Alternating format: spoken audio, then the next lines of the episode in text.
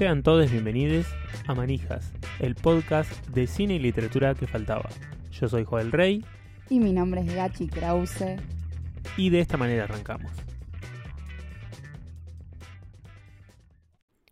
En el episodio de hoy veremos la vuelta de Voldemort y eventualmente su caída. Comenzamos.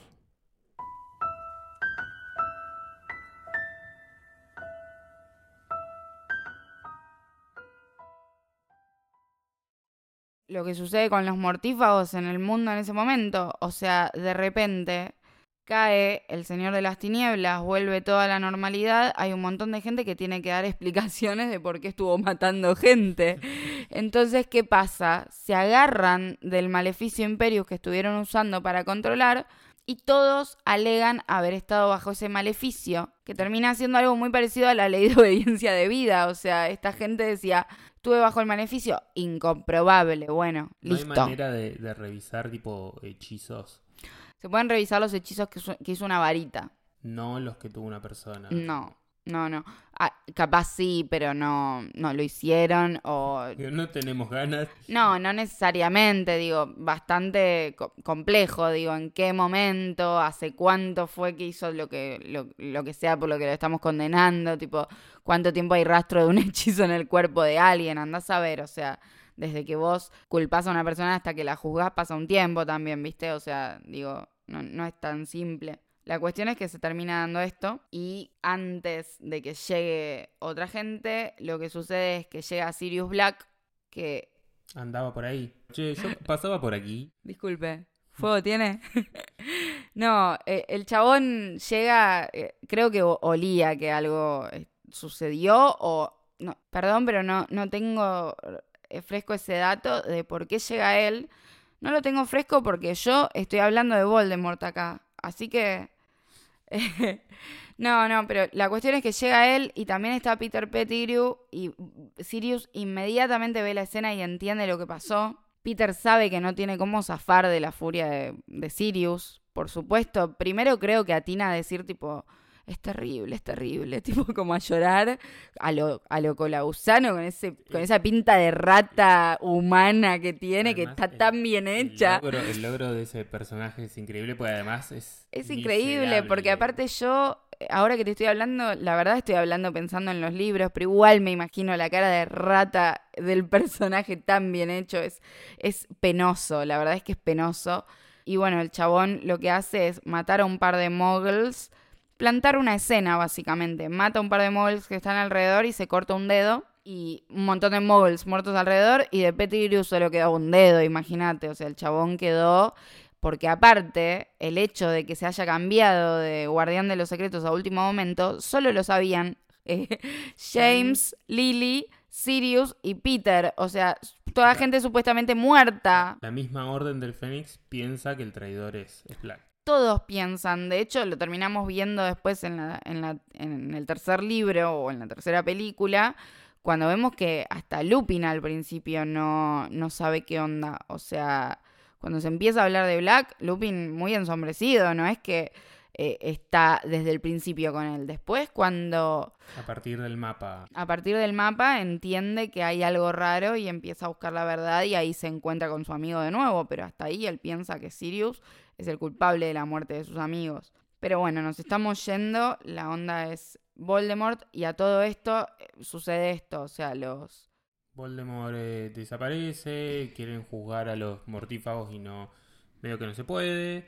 Eh, el mundo, tipo, vuelve a su curso normal. No Podemos decir que sí. pero, pero se, se- se desapareció. ¿Cómo? Podemos decir que sí.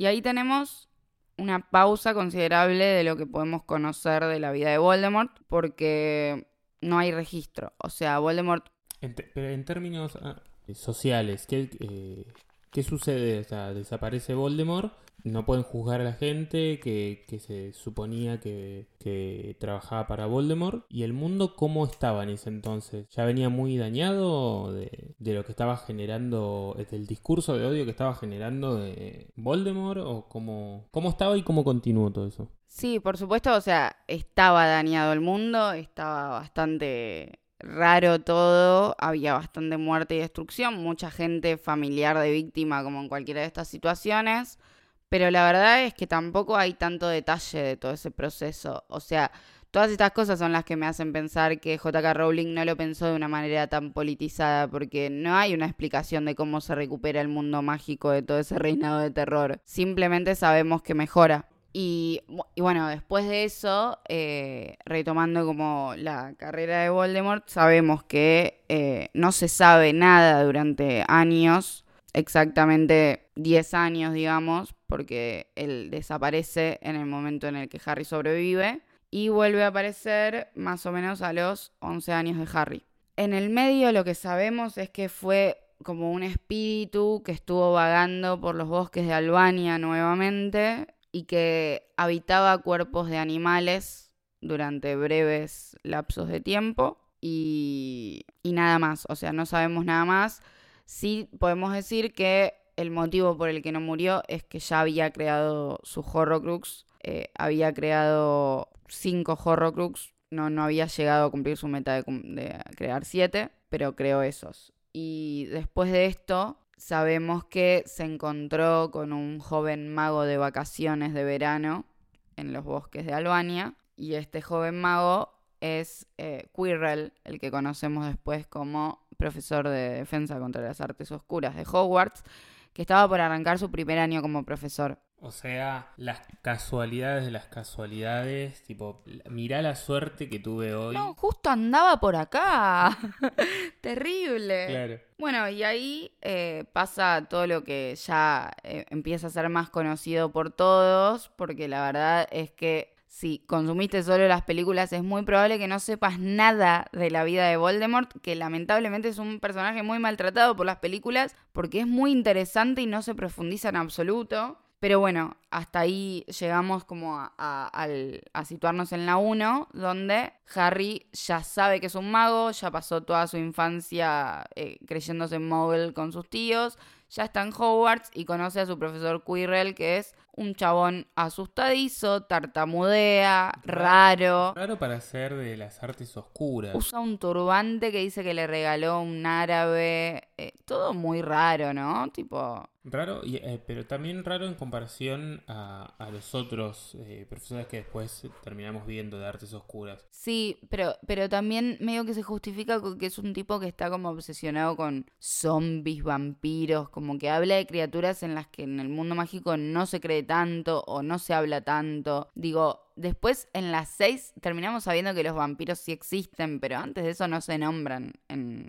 Harry Potter. Y bueno, pasa esto, y Quirrell no lo sabemos durante toda la película, pero tiene todo el tiempo a Voldemort dentro suyo, o sea, viviendo como un parásito adentro de él, graficado tipo atrás de su nuca, digamos. Sabemos que él, eh, ¿cómo es el, la dinámica de ellos dos? Eh, Voldemort lo controla por completo, él está eh, gobernado, tipo en términos de amenazado.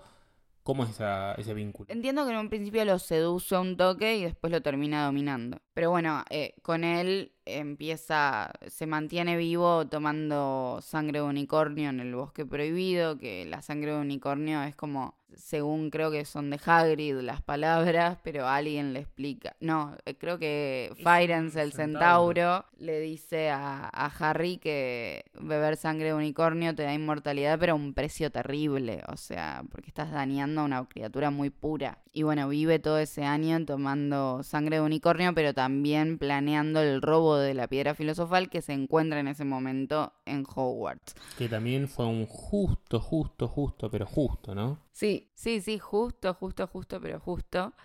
Eh, se encontraba ahí la piedra filosofal, que en realidad eh, se, se, encuentra ahí porque Dumbledore deja de confiar en tenerla en Gringotts. En realidad, Nicolas Flamel le pide que la guarde en Hogwarts porque cree que es el lugar más seguro. Y se esconde en Hogwarts bajo una serie de artilugios colocados por distintos profesores de, del, de la institución para evitar que pueda acceder cualquiera de ellos. ¿El de las artes oscuras eh, hace un artilugio o no, no está entre los profesores que lo hacen? Tengo como una especie de lagunita acá porque no estoy segura de si esa última escena donde se encuentran ellos no tiene como algo de Quirrell, que no sé si no se llega a ver o se termina mezclando con lo que pasa, o si no hay nada. Sí, te puedo nombrar que están Fluffy puesto por Hagrid, que es el perro de tres cabezas. El siguiente es el de la profesora de botánica, la profesora Sprout, que son las es la planta lazo del diablo. Después están las llaves encantadas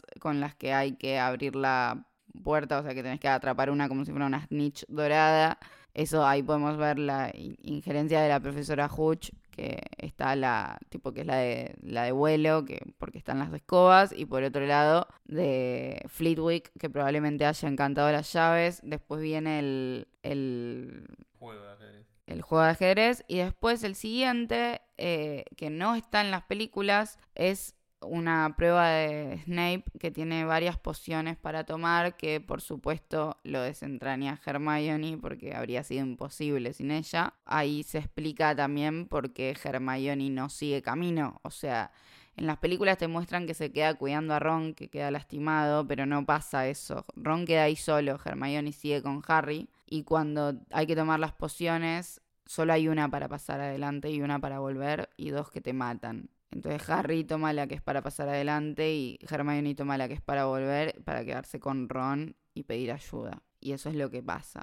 Hermione se va a pedir ayuda, Harry sigue adelante, se encuentra con Quirrell que está ahí queriendo agarrar la piedra, pero no puede porque está el último de los elementos colocados, que lo puso el mismísimo eh, Dumbledore, que es el espejo de Erised, que lo vemos un tiempito antes en la peli, que es el lugar donde Harry se ve con sus padres, que entendemos que es un espejo que te muestra lo que más deseas. En este caso, Dumbledore lo encanta para que te muestre, o sea, para que vos te veas con la piedra y la tengas con vos, solo si la deseas con fines nobles, digamos. O sea, eh, es una cosa bastante rara, la verdad. Eh, era como medio, como lo recuerdo, si, si la deseas pero no la querés usar. Claro, era una cosa así, rara, pero bueno, típica de Dumbledore, podemos decir.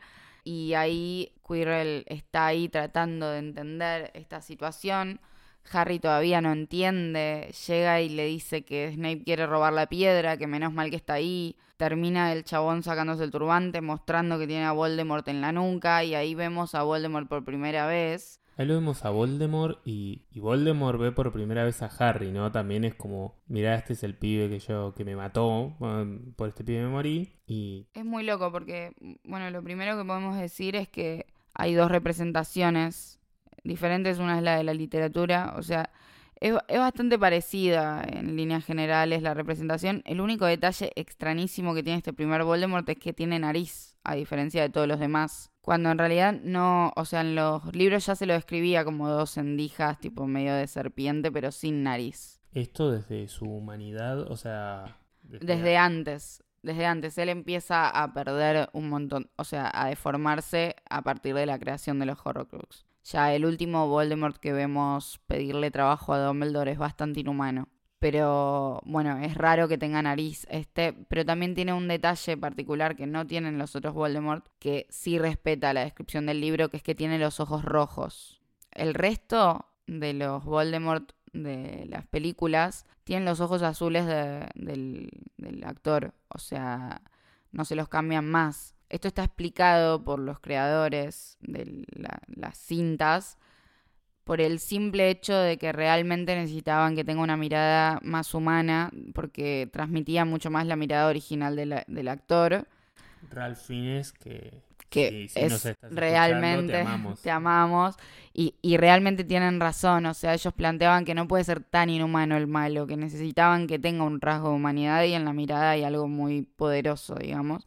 Así que decidieron y valoramos que lo hayan decidido porque me parece que es una licencia que se puede permitir en función de, profundizar más un personaje y de darle otra, otra carga eh, visualmente que impone de otra manera. Pero bueno, son esas dos diferencias. Y, y bueno, este es el primer Voldemort que ve Harry. Y bueno, después de un enfrentamiento, Harry termina dándose cuenta de que el profesor Quirrell o Voldemort, el que sea, tipo el cuerpo, lo toca y se lastima el cuerpo, o sea, se da cuenta de que no resiste eh, ser tocado por él, así que empieza a darle manotazos hasta que se termina desintegrando el cuerpo. Esto sucede por eh, el mismo la magia que, salvó a Harry, ¿no? Lo, la muerte de Lily. Exactamente.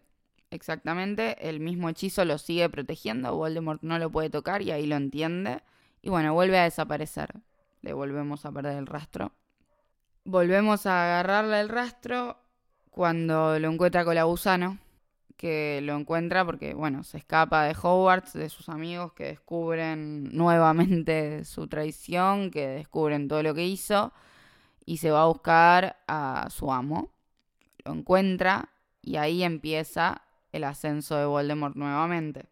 Bueno, acá podemos decir que se encuentra con Colabusano entre 1994 y 1995 y, y bueno, eventualmente termina o sea, antes de... O sea, se encuentra con él y se van a, vivir a la casa de, su, de, su, padre, de Tom Riddle.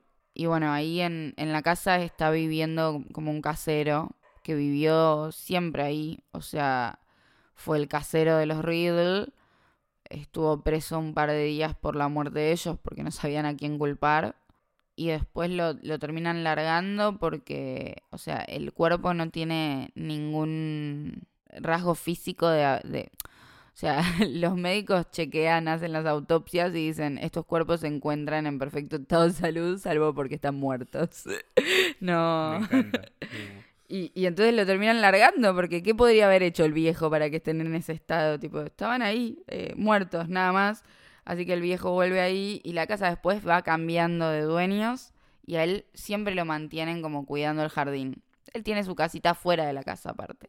Pero lo que sucede es que eh, muy seguido entran a vandalizar la casa niños. Entonces él tiene la llave de la casa grande y cada tanto entra y los echa. Es un viejo cascarriabia, sobreviviente de la guerra, tiene como muletas, o sea, un viejo ya en las últimas y una noche ve fuego en la chimenea y piensa que ya se fueron a la mierda los pibes, ¿viste? Como, che, qué onda.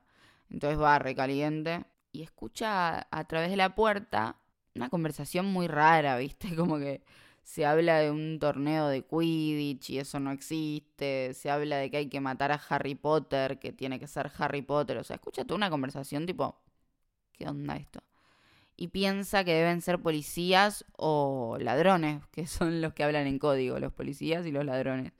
Hasta que de repente tipo empieza a escuchar como un silbido raro y cuando menos se lo espera aparece una serpiente en el pasillo.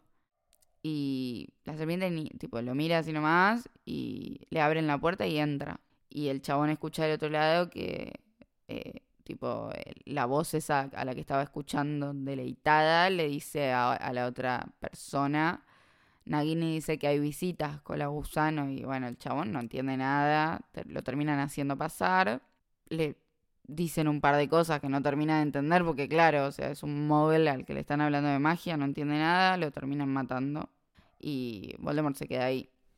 Toda esta situación que describís eh, es la misma que ve Harry en un sueño, ¿no? Es exactamente esa. Él creyendo que es un sueño, ¿no? Ahí una de las cosas que escucha Harry es que el vasallo más fiel de Voldemort ese año va a estar en Hogwarts.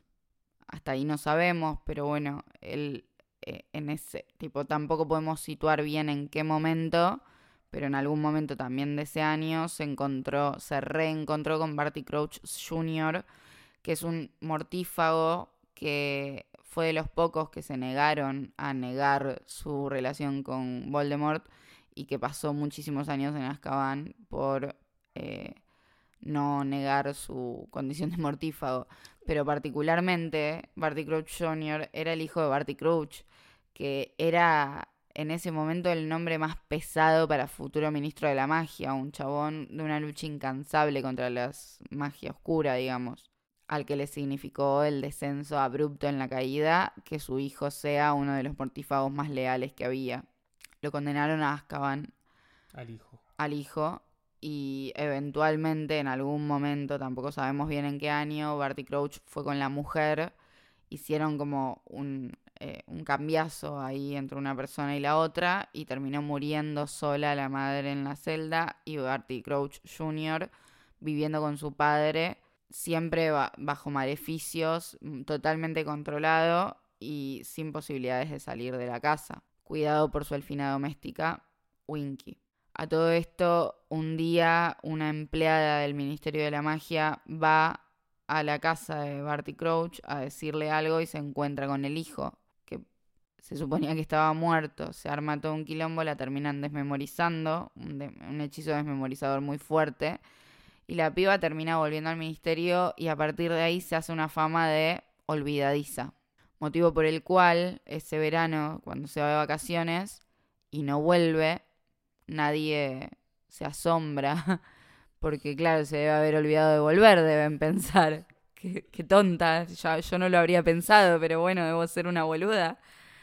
Pero bueno, la mina desaparece porque se va de vacaciones también y con la gusano que siempre sale a buscar gente, no, no sé si para que Voldemort la posea o, o mismo para buscar información sobre el mundo mágico, pero en lugares donde no, o sea, él no se puede mostrar, entonces tiene que buscar gente que viaja sola gusano digo, porque es una persona que también está muerta, supuestamente.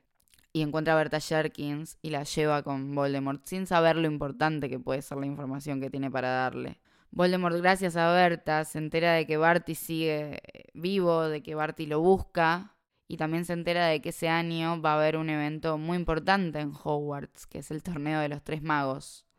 Toda esa información le sirve para trazar un plan, claramente, que es el que terminamos viendo desplegado Barty Crouch termina yendo a Hogwarts como un infiltrado. Se escapa, o sea, se escapa del padre en el torneo, en el campeonato mundial de Quidditch, que es lo primero que sucede durante el cuarto libro. Se escapa, eh, o sea, todo ese eh, ataque que es un plan de Voldemort o como... No, no el campeonato mundial de Quidditch se da de, forma bastante bien. Ahí Harry, Ron y Hermione conocen un par de personajitos interesantes. Uno es Barty Crouch, padre, no junior. A este chabón lo conocen con Winky, que es la delfina doméstica. Y después de verlo un rato, hablar en un montón de idiomas, tipo un capo, muy, muy serio, muy estricto, por supuesto, imagínatelo. Pero bueno, la, cuestión es que el, el chabón eh, está ahí con la alfina y todavía no lo sabemos, pero también con el hijo. Y eh, eventualmente cuando están jugando eh, el mundial, la final del mundial, los chicos ven que un par de escalones más arriba está Winky sola en una grada, llorando, tipo sin animarse a mirar para abajo. Hermione, que ya estaba muy atenta a los derechos de los elfos para ese entonces, se pone muy mal, no puede entender que hagan ir a una elfina a cuidar un lugar y tipo nunca fue Barty, o sea, la dejó ahí cuidando un lugar sola, teniéndole miedo a la altura y llorando. Lo que ellos no sabían era que al lado de ella estaba con una capa para hacerse invisible Barty Crouch Jr., que supuestamente, o sea, Winky lo convence a Barty, papá, de llevarlo a, ver Quidditch porque al, al amo Barty le gustaba mucho. O sea, ella es, es la típica elfina muy eh, leal a su familia, lo ama a, a este pibe y lo, lo, cuida y lo trata de consentir y de que el papá lo, lo, deje hacer cosas, ¿viste? Y así los convence de poder ir ahí. Y en este trajín el chabón le roba a Harry la varita. Esto pasa sin pena ni gloria, no lo sabemos en el momento, tampoco Harry se da cuenta de no tener la varita, vuelven al campamento, todo muy normal, se van a dormir y en algún momento de la noche se despiertan gritos, destrucción, todos eh, váyanse, levántense, corran por el bosque, no miren para atrás. Ellos sin entender nada salen, ven que hay gente torturando muggles, tipo todo un quilombo, fuego por todos lados, no tiene ningún sentido lo que está pasando y se escapan. Después sabemos que hubo un grupo de mortífagos que decidió eh, mostrarse, pero que ellos todavía no sabían que Voldemort ya estaba en ascenso. O sea que fue un, una situación aislada que se termina justificando como que la, el juntarse todos los hizo como querer retomar los viejos hábitos, ¿viste? No sé. Pero a Barty esto no le gusta una mierda, tipo, todos estos negaron a, a, su, a su amo, ¿viste? O sea, lo negaron en manada para seguir manteniendo su estatus de poder en el mundo mágico y estaban haciendo ese despliegue de mostrar eso cuando era tipo pura sanata porque después trabajaban y estaban con toda esa gente que permitía que, se permita la, impureza de la sangre, digamos, como toda una cuestión así. Y el chabón que hace va e invoca la marca tenebrosa para que estos tipos se asusten. Y sucede eso, o sea, los mortífagos que deberían ver la marca y pensar, bueno, bien, se asustan y se dispersan. Y ahí se termina todo. Eh, lo siguiente que vemos de Voldemort, porque en realidad ahí sucede toda la película 4, todo el libro 4, o sea, el torneo de los tres magos, todo bla, bla, bla. Voldemort eh, lleva a cabo un plan que lleva a que Harry Potter termine en su última prueba agarrando un traslador que lo lleva al cementerio de pequeño Hangleton, que es donde está enterrado el papá de Voldemort. Ahí pasa también lo que vemos que Harry llega con Cedric Diggory porque son los dos demasiado nobles para dejar que gane el otro. Y, ganan juntos. Apenas llegan, eh, lo primero que pasa es que Harry ve a Colagusano, se dan cuenta, igual primero les parece raro, no saben que, tipo, la primera pregunta es como, ah, la prueba seguía, o sea, te dijeron que la copa era un traslador, debe seguir la prueba acá, tipo, no lo piensan como algo tan turbio todavía. Harry ve a Colagusano y lo primero que se escucha es que Voldemort le dice mata al, mata al otro. Matan a Cedric al toque. Y ahí empieza todo, toda una escena bastante terrorífica, la verdad. O sea, la aparición de Voldemort como un bebé viscoso horrible. Todo lo que, lo que se da después del...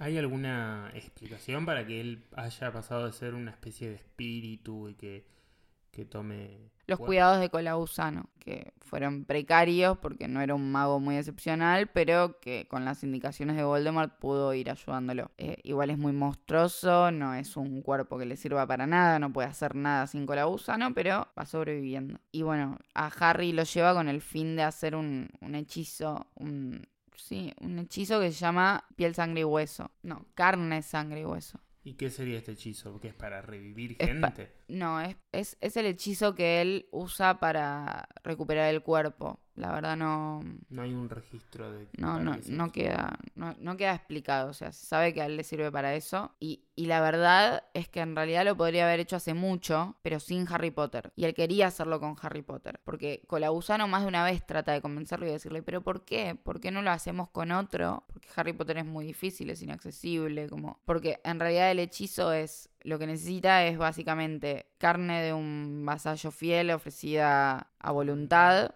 que es lo que le ofrece Colagusano, que le da una mano. Con todo este asunto.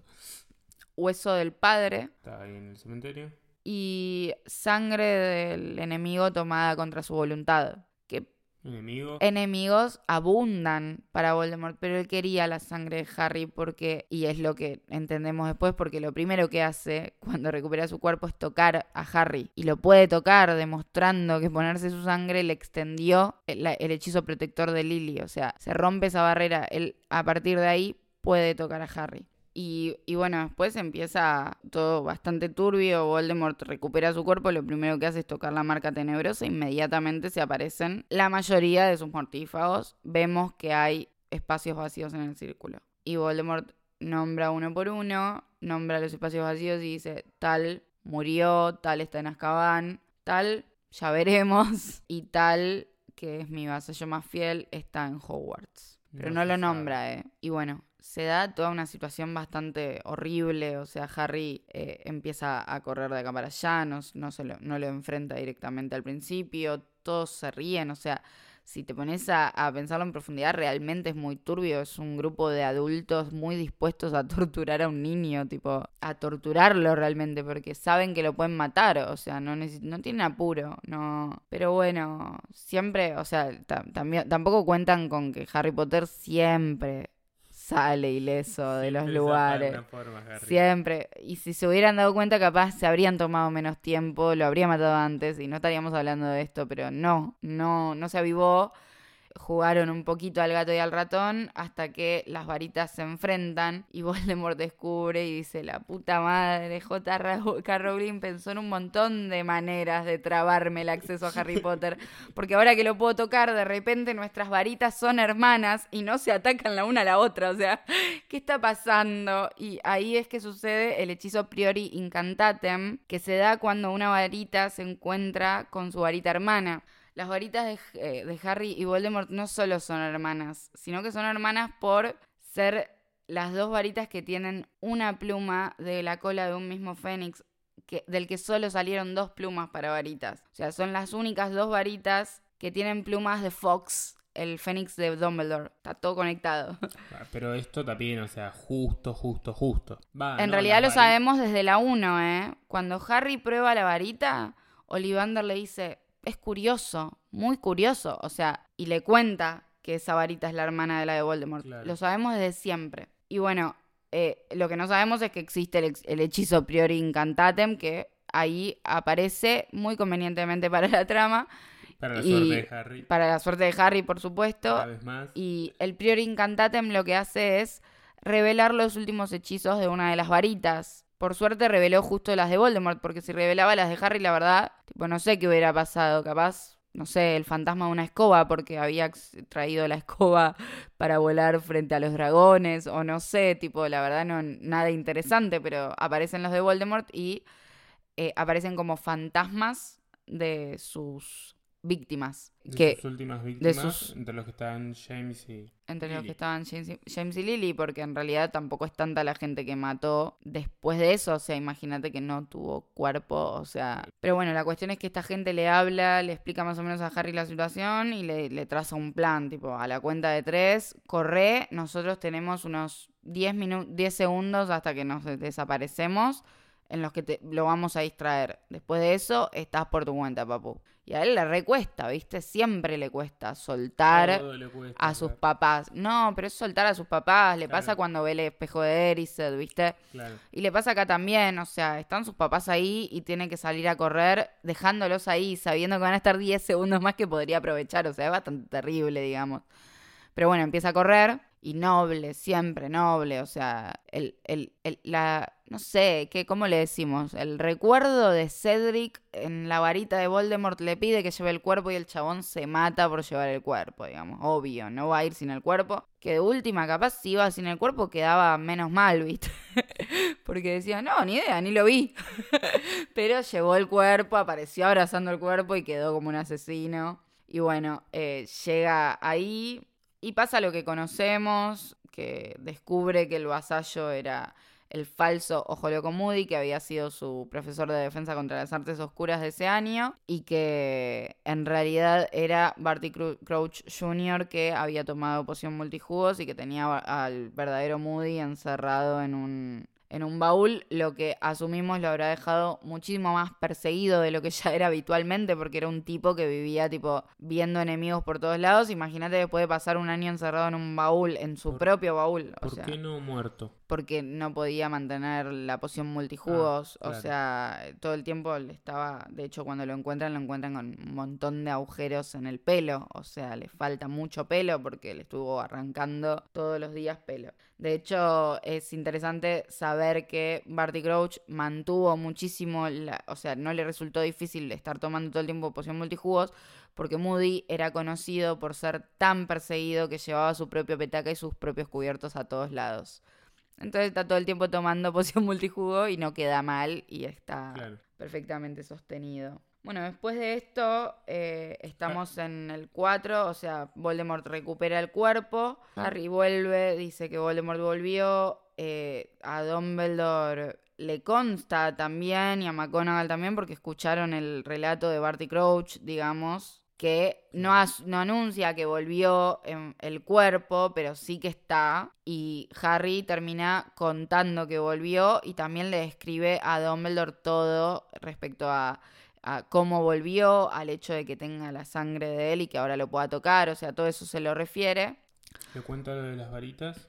Le cuenta lo de las varitas, le cuenta todo, todo eso de hecho lo tenemos explicado gracias a que Dumbledore lo explica después. Y después de eso, lo que sucede es medio una persecución mediática hacia, Harry, que ya venía sufriendo por, en, en, en, mano de los medios, pero que no viene al caso porque no, no aporta la historia de Voldemort, y que empieza a sufrir otro tipo de persecución mediática porque ahora lo plantan como un chabón que está tratando de desestabilizar el sistema político directamente, tipo, eh, no, no, no se sabe bien qué relato quieren construir, tipo, un día es posible que haya matado a Cedric, otro día es un desestabilizado mental porque perdió a los padres, al otro día necesita llamar la atención, al otro día Dumbledore, tipo, e, es, un loco que está apañando a un pendejo loco, tipo, es como todo así, de parte de la misma gente que construyó el mito vivo del niño que vivió, ¿no? Pero bueno, ya sabemos que eh, también tenemos que hacer un episodio aparte sobre medios en Harry Potter porque es muy interesante y hay mucha, mucha tela para cortar. Después tendríamos que irnos, ¿no? al 5.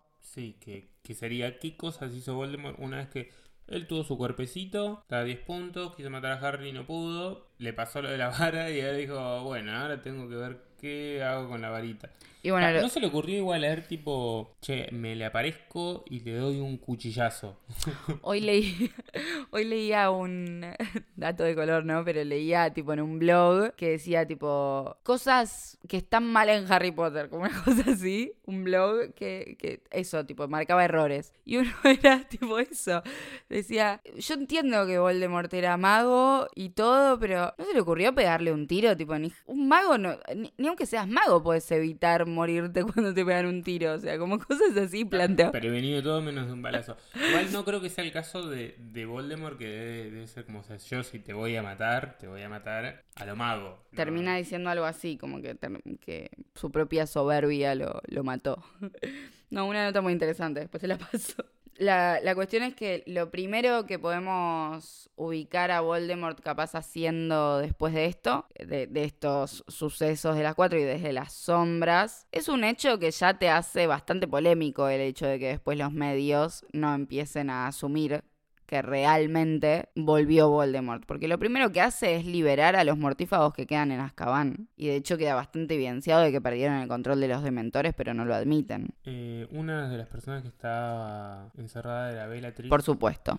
Bellatrix eh, está encerrada porque igual que Barty no, no quiso... Por supuesto, igual que el marido. ¿Y el marido de Bellatrix quién es? No me acuerdo el nombre, pero es Lestrange, digamos, el, uno de los hermanos Lestrange, son dos hermanos, los dos son mortífagos, uno de los dos es el marido de Bellatrix. Bueno, y los dos están en cana, a los dos los liberan con honores, por supuesto, porque se mantuvieron siempre leales. Y bueno, esto es lo primero que sabemos que hizo. Después de esto, podemos recién... acá, acá ya también sabemos que en alguno de estos momentos Voldemort convierte a Nagini en su sexto Horrocrux. En este proceso, ya habiendo vuelto a la vida. Ya habiendo vuelto a la vida. Y planteo esto porque me interesa decir que, por ejemplo, acá más que nada sabemos de Voldemort a través de los sueños de Harry, que va como viendo algunas cosas, y después también de los sueños Harry, pero que también incluyen a la serpiente, que actualmente también es Voldemort digamos, a eso me refiero, porque hay cosas que suceden que también son obra de Voldemort. Y acá más o menos lo que pasa es que Harry se empieza a dar cuenta de que ve lo que a Voldemort le está pasando o, o algo que está pasando en ese momento o o una conversación, o mismo que siente las emociones de Voldemort. Tipo, si Voldemort está enojado, se siente enojado y cosas así. Mediante esto termina sucediendo toda la secuencia con el señor Weasley que Harry sueña que la serpiente lo ataca y pueden salvarlo a tiempo. Pero acá eh, pasan varias cosas. Una es que Harry reconoce el lugar en el que es atacado el señor Weasley, que es el Departamento de los Misterios, que es el, el lugar del Ministerio de la Magia donde donde están las profecías, entre otras cosas. ¿Qué hacía él por ahí? ¿En qué, andaba? Haciendo guardia porque asumían que Voldemort quería la profecía para terminar de entender y actuar en consecuencia. Que es esa arma muy poderosa que está buscando a la que se refieren en el cuartel general de la Orden del Fénix cuando Harry pide explicaciones de qué está haciendo Voldemort.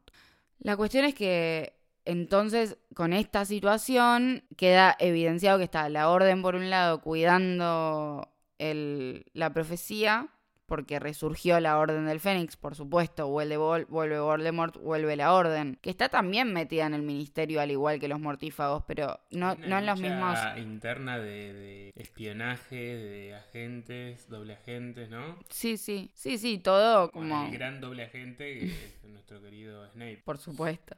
Y bueno, en este, en, en este contexto eh, se empieza a suceder que Harry empieza a ver algunas cosas que le pasan a Voldemort o que siente o lo que sea. Sabe que está buscando la profecía, sabe dónde está la profecía, pero no sabe, o por, en realidad no es que no sabe, o sea, Primero que nadie le explica nunca una mierda. O sea, al chabón le dicen, ah, bueno, después te explico, son muy chicos. Tipo, todo el tiempo en esa, la verdad que eh, es lógico que actúe como actúa porque no tiene idea de, de, qué onda las cosas, pero son rarísimas las cosas que le pasan, o sea, no se puede quedar quieto. Y bueno, Voldemort eventualmente descubre que tiene esta conexión con Harry y la usa a su favor y le muestra que tiene a Sirius secuestrado en la sala de las profecías y lo hace ir.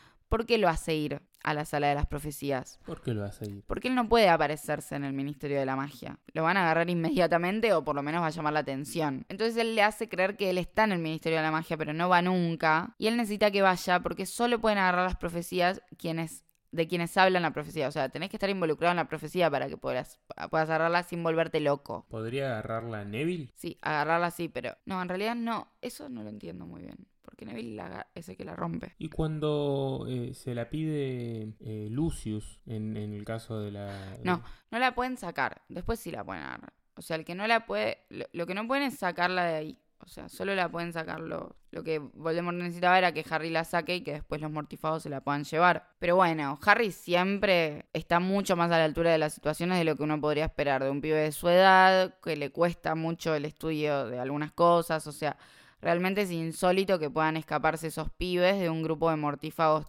tan poderosos, pero lo logran, no sin sufrir consecuencias. La verdad es que muchos quedan muy heridos y muere Sirius Black porque terminan cayendo los de la orden, alertados por Snape. Y, y bueno, se da todo lo que conocemos. Y lo siguiente que vemos es que Harry obviamente flipa, o sea, le mataron al padrino en un contexto en el que él creía que estaba a punto de formar una nueva familia, o sea... ¿Qué, qué momento, no? Vidas cagadas, mal, ¿no? Tipo, nada, todo lo que crees que te va a pasar, nunca te va a pasar, siempre va a pasar algo antes, en este caso la muerte de Sirius, y en manos de la hija de la mierda de la prima que se va gritando, yo maté a Sirius Black se va provocándolo, por supuesto, y cuando Harry está ahí queriendo, tipo, creo que hasta llega a pronunciar a Bada Kedavra, pero no la mata, porque no lo desea. O sea, hay como algo de no. Tipo, los beneficios imperdonables no es que vos solo tenés que saber decirlos, tipo, tenés que. Tiene que haber otra cosa. Bueno, es que eh, generalmente siempre que se muestran como eh, cómo se hacen eh, los encantamientos, todo eso tiene que haber mucho de emoción, de cosas así, ¿no? Al menos en algunos, no sé, en el, en el Patronus, ¿no? y en diversos otros. Sí, totalmente, o sea, te demuestra que va mucho más allá de de, de, la técnica y de la varita. De hecho, la varita no deja de ser un conducto, o sea, no es más que eso. Y todo lo demás está dentro del mago y depende de su potencial. Y este es un caso en el que pasa lo mismo. Pero bueno, eventualmente termina apareciendo Voldemort. Pero justo a tiempo también termina apareciendo Dumbledore, así que la batalla final es entre ellos, gran batalla. Batalla de gran película, tal vez la mejor, así, hablando de, de las películas. Es probablemente una de las mejores, eh, se da este enfrentamiento que podríamos decir que gana Dumbledore, pero la verdad es que no lo gana nadie, simplemente se termina. Y cuando Voldemort se está escapando con Bellatrix, llegan un montón de magos del Ministerio de la Magia y lo ven, y ahí titulares en el profeta ha vuelto empieza. Porque arranca el día laboral. Claro, sí, empiezan a aparecer a, trabajar justo a tiempo, siempre justo a tiempo. Un, la verdad, envidio mucho la sincronización de los relojes en el mundo mágico. esto de no tener que tener eh, transporte, que de repente, pum, apareces ahí en No, tremendo, tremendo. La cuestión es que ahí Cambia todo ahora. cambia todo. Empieza el periodo llamando, llamado Segunda Guerra Mágica. Ahí empieza la Segunda Guerra Mágica, que es eh, la vuelta al ascenso del poder de Voldemort. Eh, abiertamente, tipo, así. Batalla sin cuartel. Sí, lo que tiene es que se da escalonado porque durante el primer año de esta guerra mágica lo que vemos es un Voldemort más presente, bastante terror en las calles y todo, pero un Hogwarts que todavía tiene a Dumbledore. Y eso hace la diferencia. ¿Por qué hace la diferencia? Porque casi no nos enteramos de que el mundo ya tiene a Voldemort de nuevo dentro de Hogwarts. Vemos una historia bastante normal, digo, o sea, si bien siempre Harry se las, se las ingenia para tener un problema y cosas turbias que le pasan, la verdad es que dentro de Hogwarts eh, no se nota tanto que hay un reinado de terror volviendo afuera, pero sí se nota en algunas cosas, o sea, por ejemplo, hay aurores dentro de, de Hogwarts y hay situaciones particulares, mucho control, pero la verdad es que mucho más que eso no. Eh, respecto de Voldemort, sí podemos decir que el chabón le dio un- una especie de mm, desafío a Draco Malfoy. En realidad es una orden directa, o sea, el chabón es como un nuevo mortífago. Sos un pibe de casi 18 años y aparece el mismo Hitler de la magia y le dice, vos tenés que hacer tal cosa, ¿no? Exactamente, y el papá medio diciéndole que es un honor. O sea, la verdad, de Lucius y Narcisa podemos decir que son una mierda, pero que quieren mucho a su hijo y que los perturba bastante esta situación. Motivo por el cual Narcisa termina yendo a pedirle ayuda a Snape y hacen un juramento inquebrantable. El juramento inquebrantable es como suena, o sea, no se puede romper. No se puede romper porque la parte que lo rompe se muere. No, no queda otra que o sea, cuando vemos a Snape hacer un juramento in- inquebrantable con Narcisa, entendemos que está traicionando a Dumbledore, tipo, porque está jurando que si Malfoy no cumple con su misión, que es matar a Dumbledore, lo va a matar él o lo va a ayudar a poder lograrlo. Esto lo sabemos al principio, o sea, ya sabemos que el plan de Voldemort para este año es matar a, a Dumbledore. Y también sabemos que sucede algo insólito en Hogwarts, que es que, porque sabemos que Voldemort pidió dos veces el puesto de profesor de defensa contra las artes oscuras, pero hay otro personaje que sabemos que lo pidió varias veces, que es Severus Snape, y que este año logra ser profesor de defensa contra las artes oscuras, porque Dumbledore necesita a otro profesor que es Horace Slughorn, que ya lo nombramos, fue profesor de Voldemort, que es bastante loco. O sea, si me pongo a pensar un poco en los números, flipo un toque, porque Es ¿cuántos años que tiene que tener ese viejo. tipo para hacer?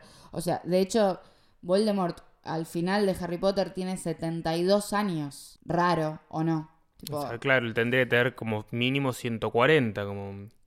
No, no, no. Claro, sí. Bueno, sí, obvio. O sea, eh, podemos entender que de última podía ser joven, pero de Pero- mínima, o sea, sí, es, es raro, es raro. Ya de por sí a mí me pasa que yo medio que me justifico lo de lo de Voldemort y su no apariencia de hombre de 72 años con el hecho de que él ya no es un humano en ese sentido. O sea, después también entiendo que igual la gente es más longeva en Harry Potter porque Albus Dumbledore no se sabe bien cuántos años tiene, pero tiene muchísimos, o sea, muchísimos. También pensemos que Dumbledore ya era profesor también y viejo cuando Dumbledore, cuando Voldemort era Al menos alumno. grande, ya era un tipo... Pero lo que tiene es que a Dumbledore por lo menos se le nota que es viejo. Me parece que con Slughorn se nota menos, tipo un paso del tiempo. Pero bueno, la cuestión es que como Dumbledore necesita a este profesor, se le da por primera vez a Snape el puesto que tanto pidió. Que también dura un, Un, año. año. claro, claro. Por supuesto.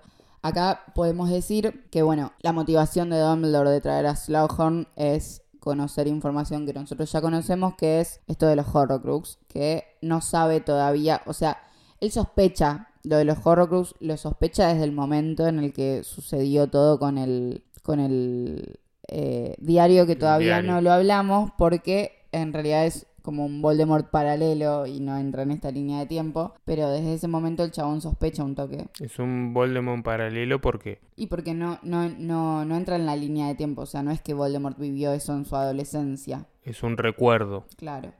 Así que bueno, lo dejamos de lado, pero con el diario él empieza a sospechar, pero no lo termina de confirmar hasta que no logra sacarle un recuerdo puntual a Horace Slughorn.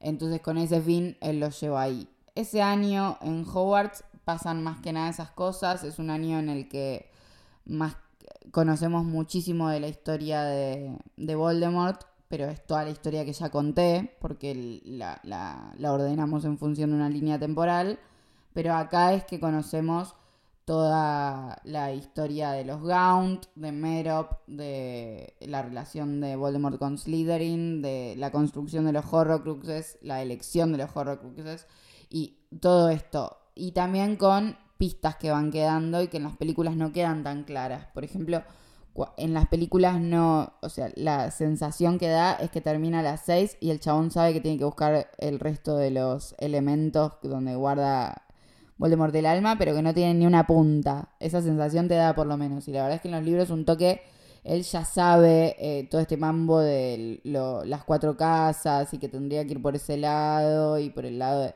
Sea, tiene un par de puntas porque con Dumbledore hicieron toda una, una historización zarpada de la vida del chabón para entenderla. Qué mejor eh, que haber tenido este podcast para ir ahí chusmear y decir, ah, bueno. Lo solucionaban en dos segundos. O sea, bueno, Gachi dijo que el Horrocrux podía estar en tal lugar y listo. Y yo confiaría en Gachi aparte porque leyó prestando atención. Y bueno, la cuestión es que con todo esto estamos en esta, o sea, descubrimos todo eso, eso es lo que pasa más que nada con, con Voldemort sobre eh, durante este tiempo y no sabemos mucho más. Eh, porque el plan de Voldemort en ese momento es matar a Dumbledore. Cosa que termina pasando, lo termina matando Snape. Voldemort no sabe que Dumbledore igual ya está muriendo porque se puso el anillo de Marvolo Gaunt que estaba mal, maldecido. Se dice maldecido porque maldicho me suena horrible. Maldito. Estaba maldito. Bueno, estaba maldito, pero claro, pero por Voldemort quería decir, o sea, él lo maldijo. Y era, tenían puesto una maldición. Además del Horrocrux. O sea, tenía, el Horrocrux. la maldición estaba cuidando al, al Horrocrux. Claro. Y, y, era una maldición que hacía que la persona que se lo ponga se muera en 24 horas. Algo que Snape logra revertir, pero le da un año de vida nada más. Que es el año que él siente que necesita para ganar todo eso. Por eso de repente. O sea, esa es como la justificación también, porque si no sería insostenible que el chabón nunca le haya dicho nada a Harry y de repente durante un año lo bombardee con información pidiéndole que descuide por completo su carrera porque el chabón ese año está en cualquiera, tipo, ya deja, ya después de las 5 la verdad es que Hogwarts queda medio de lado. El mundo también es como que ya el que haya aparecido Voldemort es como cambió todo. Sí, pero no, por ejemplo, tipo la relación de Harry con Ginny se profundiza un montón, o sea pasan cosas y a ellos les siguen pasando un montón de cosas de adolescentes y eh, Ron se prueba en el equipo de Quidditch y la pasa bastante mal, o sea, pasan un montón de cosas, pero la verdad que Voldemort, que es lo que nos interesa, está en esa de esperar que muera Dumbledore y Dumbledore y Harry están haciendo todo lo que no hicieron durante toda la saga para explicarnos bien rápido antes del séptimo libro qué carajo está pasando y nos lo explican. Y bueno, Dumbledore muere, la queda, chau chau, se fue, no hay más Dumbledore y Voldemort vía libre. O sea, vos pensá que Dumbledore era el único mago al que Voldemort le tenía miedo. Ya en el último tiempo casi ni eso porque le parecía un viejo que ya estaba, no estaba vigente, pero muere y tiene vía libre. Sobre todo para meterse en Hogwarts. Pero aparte en todo, o sea, el chabón, listo. y además no solo tenía, estaba muerto, sino que además lo tenía Snape ahí hace rato instalado. Pues ya tenía todo armadito. Todo. Y bueno, a partir de ahí empieza el reinado de Voldemort porque se, se mete en el ministerio, se mete en Hogwarts, eh, Hogwarts pasa de dar defensa contra las artes oscuras a dar artes oscuras, pasa a torturar a los nenes que se portan mal, o sea, eh, se vuelve todo returbio. En el Ministerio de la Magia hay eh, jurados de gente que te juzgan si sos sangre sucia y te pueden condenar a muerte. O sea, se pone todo recontra turbio. Y. La, la directora Umbridge. Umbridge. Ella es eh, de, está del lado de Voldemort, está del lado del ministerio. ¿Cómo, para dónde, para dónde va? No, ella va para ella. Esa es la única respuesta que. O sea, la verdad es que ella está siempre en función de su carrera política, no mira para otro lado.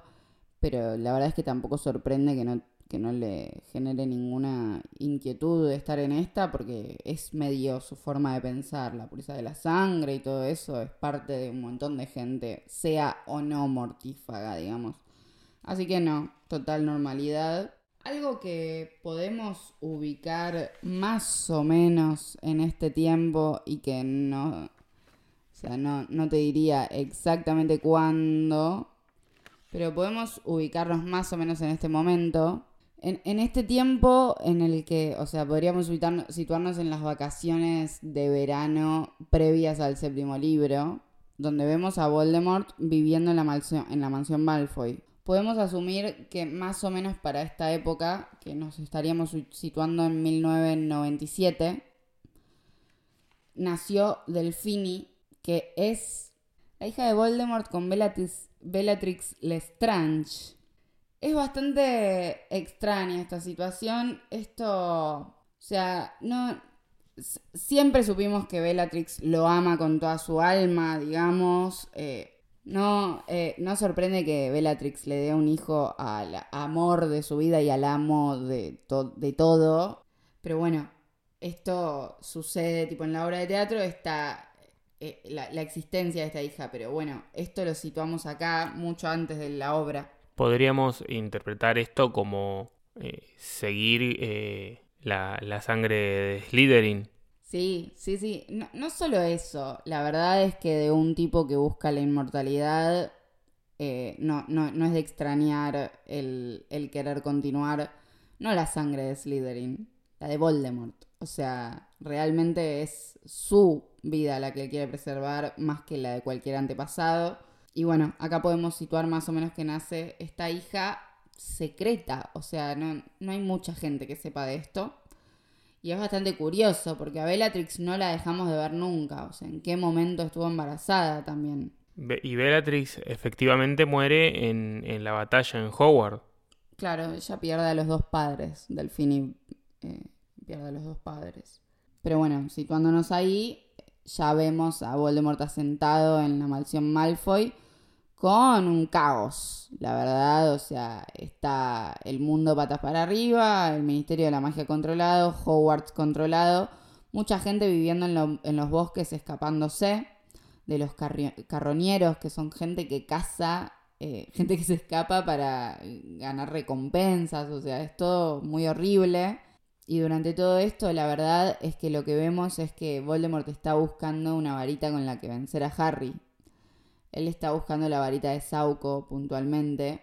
No es consciente de la existencia de las reliquias de la muerte y no las busca en ningún momento. Aclaro esto porque él está buscando la varita. Busca la varita porque se dio cuenta de que claramente con su varita no puede vencer a Harry. Y cree que con la varita más poderosa del mundo va a ser el mago más poderoso de todos los tiempos. Entonces se va a Alemania a buscar al dueño de la varita, que es Gellert Grindelwald, el mago más poderoso de todos los tiempos anterior a él, que fue vencido por Dumbledore. está en una cárcel. Está en Dars... No, no, en Normandgard. Que es como una escabana alemán. Claro, está en la cárcel de ahí y no la tiene. Pero no le dice quién la tiene. Pero bueno, eventualmente Voldemort termina asumiendo solo quién la tiene y profana la tumba de quien cree que la tiene, que es Dumbledore, y efectivamente encuentra la varita.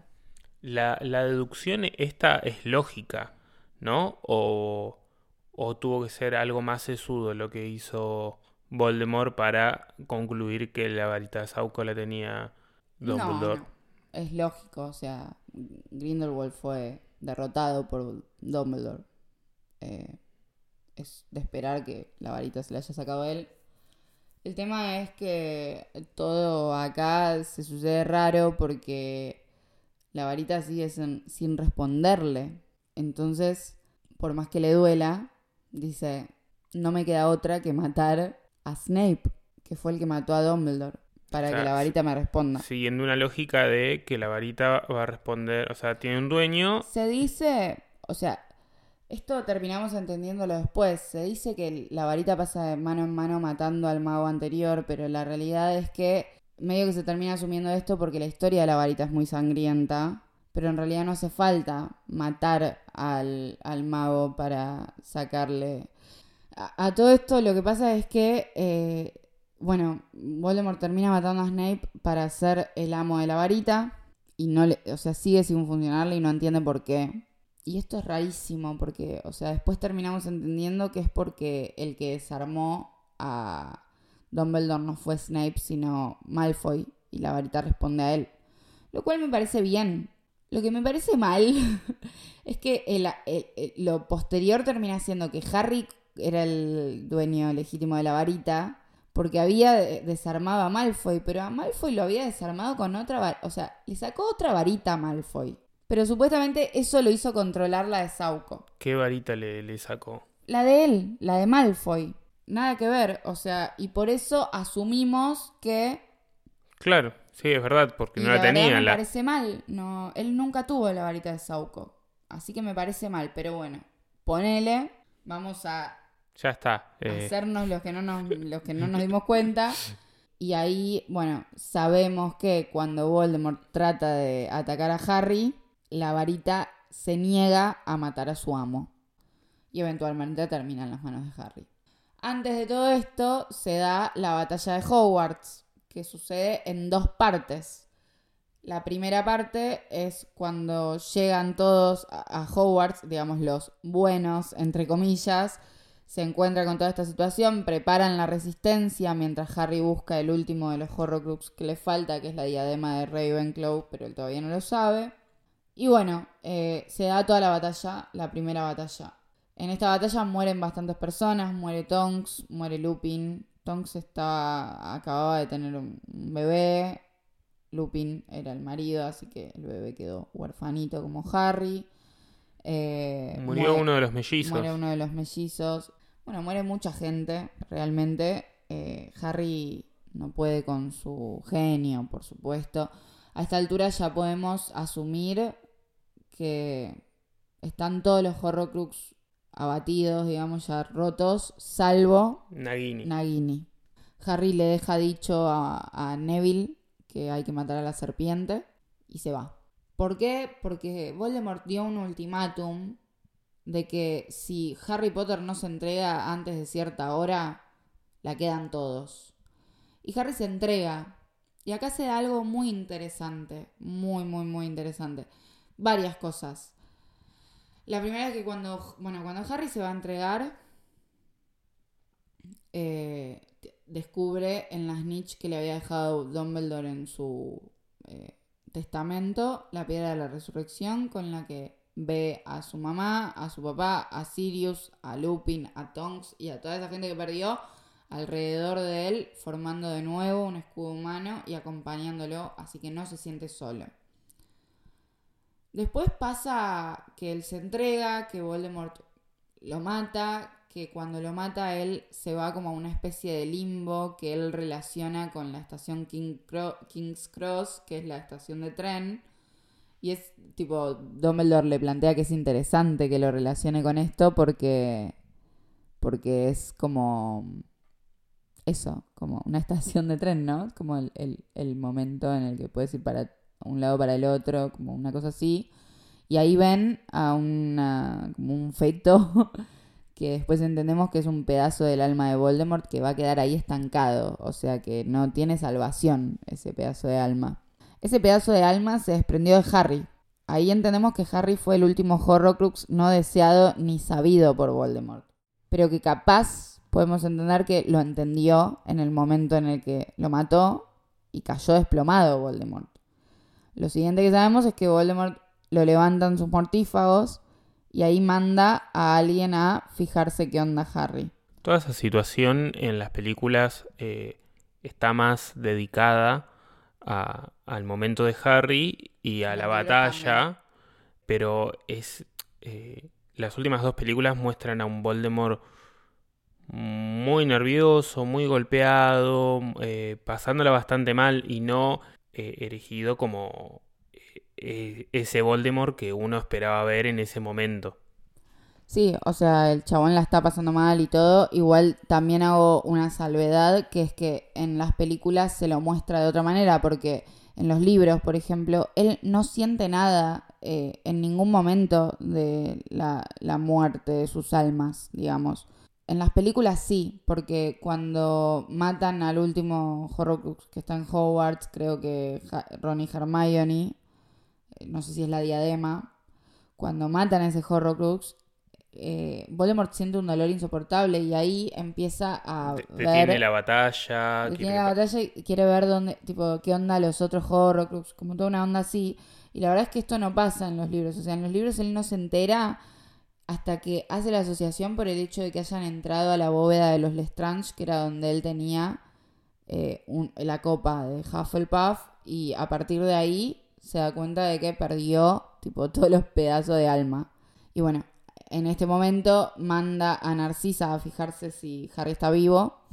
Narcisa se da cuenta de que está vivo, pero entiende que la única manera de volver a ver a Malfoy es volviendo con el bando ganador. Y con el bando ganador, tipo, significaba con Voldemort creyendo que Harry estaba muerto ahí. O sea, no, se entiende muy bien igual cuál es. Bastante jugado para mí en lo personal porque todo eso me pareció raro. O sea, ella, por ejemplo, lo ve ahí, le no, le pregunta por Malfoy, dice que está bien y se calla. Se supone que hay algo de eh, que ella creía que era la mejor manera, pero en realidad no se explica muy bien porque la verdad es que a ella no le modificaba que esté vivo o muerto. Igual iban a volver, iban a ser los ganadores y Malfoy podía ir con ellos inmediatamente y listo. La verdad no queda muy claro, pero es lo que pasa. Y bueno, ahí vuelven para Hogwarts. Acá pasa algo muy interesante que no sé si en las películas queda claro, que es que es la segunda vez en, las que, en la que vamos a ver el efecto escudo que genera el amor y el sacrificio. Harry cuando se fue al bosque para entregarse, generó un escudo en todos los que estaba tratando de proteger. La segunda parte de la batalla es, un, es una batalla en la que no hay más muertes por parte del bando de Harry. O sea, lo que lo salva a Harry, el sacrificio de Lily, es lo mismo que salva a, todos esos personajes eh, ahí en... En la segunda parte de la batalla. Me siento tipo Fantino haciendo, remarcando estos comentarios. Claro. para, para, para, para, para. para. Vos me estás diciendo que... Eh, en, en, las películas no se destaca esto, pero en los libros vos vas leyendo que los personajes se mueven por la batalla y los hechizos les rebotan alrededor, tipo los esquivan. Me encanta, me encanta toda esa situación eh, y es información nueva para mi cabecita. Y bueno, en todo este contexto se termina dando que se termina matando a Bellatrix, se termina matando a, a, varias, a varios mortífagos y eventualmente termina muriendo Dumbledore.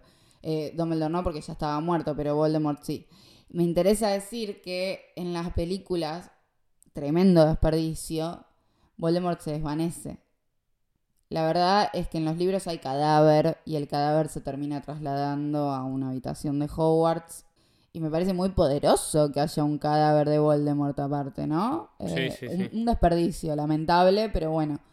Y también eh, estoy bastante convencida de que en los libros Harry lo mata a Voldemort, tipo Avada Kedavra, nada de eh, rebota el hechizo. Porque la verdad es que en, la película medio que se suicidó, o sea... Sí, es, como que el, también medio me parece como que Harry lo desarma y, ahí se muere. Fue, no, es... no, no, en las películas lo que pasa es que Voldemort ataca a Harry y el hechizo le rebota porque la varita no le pertenece y le pertenece a Harry. O sea, eso es lo que pasa en las pelis. Me parece, estoy bastante convencida de que en el libro Harry lo mata. Y a mí eso me encanta. O sea, ninguno de los dos podrá vivir mientras el otro siga con vida. Literal, uno de los dos tenía que matar al otro. Punto. Bueno, y esto sucede acá, muere Voldemort y todo podría haber terminado ahí. Eh, no, muere Voldemort y, y bueno, ahí ya sabemos que pasa el tiempo, Harry se casa con Ginny, Ron con Hermione, tienen hijes, mucho, muchos hijes por todos lados, muchos hijes por todos lados y, y bueno, está todo bien. Albus Potter, que es el hijo más chiquito de, de Harry, empieza Hogwarts y antes de esto, bueno, la verdad es que se da toda una situación que no tiene que ver con la historia de Voldemort porque Voldemort ya está muerto. Pero eso, tipo, hay una, una hija de Voldemort que está queriendo hacerlo volver y que eh, medio que genera toda una situación de viajes en el tiempo en la que manipula muchísimo a los hijos de Harry y de Draco, que son mejores amigos en la escuela. Eh, y todo termina en una situación que a mí se me antoja hasta bizarra, que nada, son tipo ellos como llegando al momento en el que Voldemort mata a los papás de Harry con la piba que está tratando de evitar que Voldemort caiga. En, la profecía, o sea, que él eh, cometa ese error. Está tratando de evitar ese error, arrastrando al hijo de Harry y al de Draco, y después de eso como que vienen Harry, Ron, Hermione y Draco y Ginny adultos y tratan de frenar esa situación. Entonces Harry se hace pasar por Voldemort y cuando la está por convencer se le empieza a ir el hechizo que lo estaba convirtiendo en Voldemort. Termina toda una situación ahí media tensa y eventualmente terminan ganando, por supuesto. La piba termina en Azkaban. Punto. La verdad, bastante, o sea, ya de por sí me parece una historia innecesaria, forzada. Y bueno, eh, por suerte no aporta nada a la historia de Voldemort que termina donde tiene que terminar, que es con él muerto en Hogwarts, que es donde tiene que morir, en manos de Harry, que es en manos de quien tiene que morir. Y así termina la historia de uno de los villanos más interesantes gran, gran villano. del mundo contemporáneo y que lamentamos que no sea bien tratado desde el cine porque lo queremos mucho.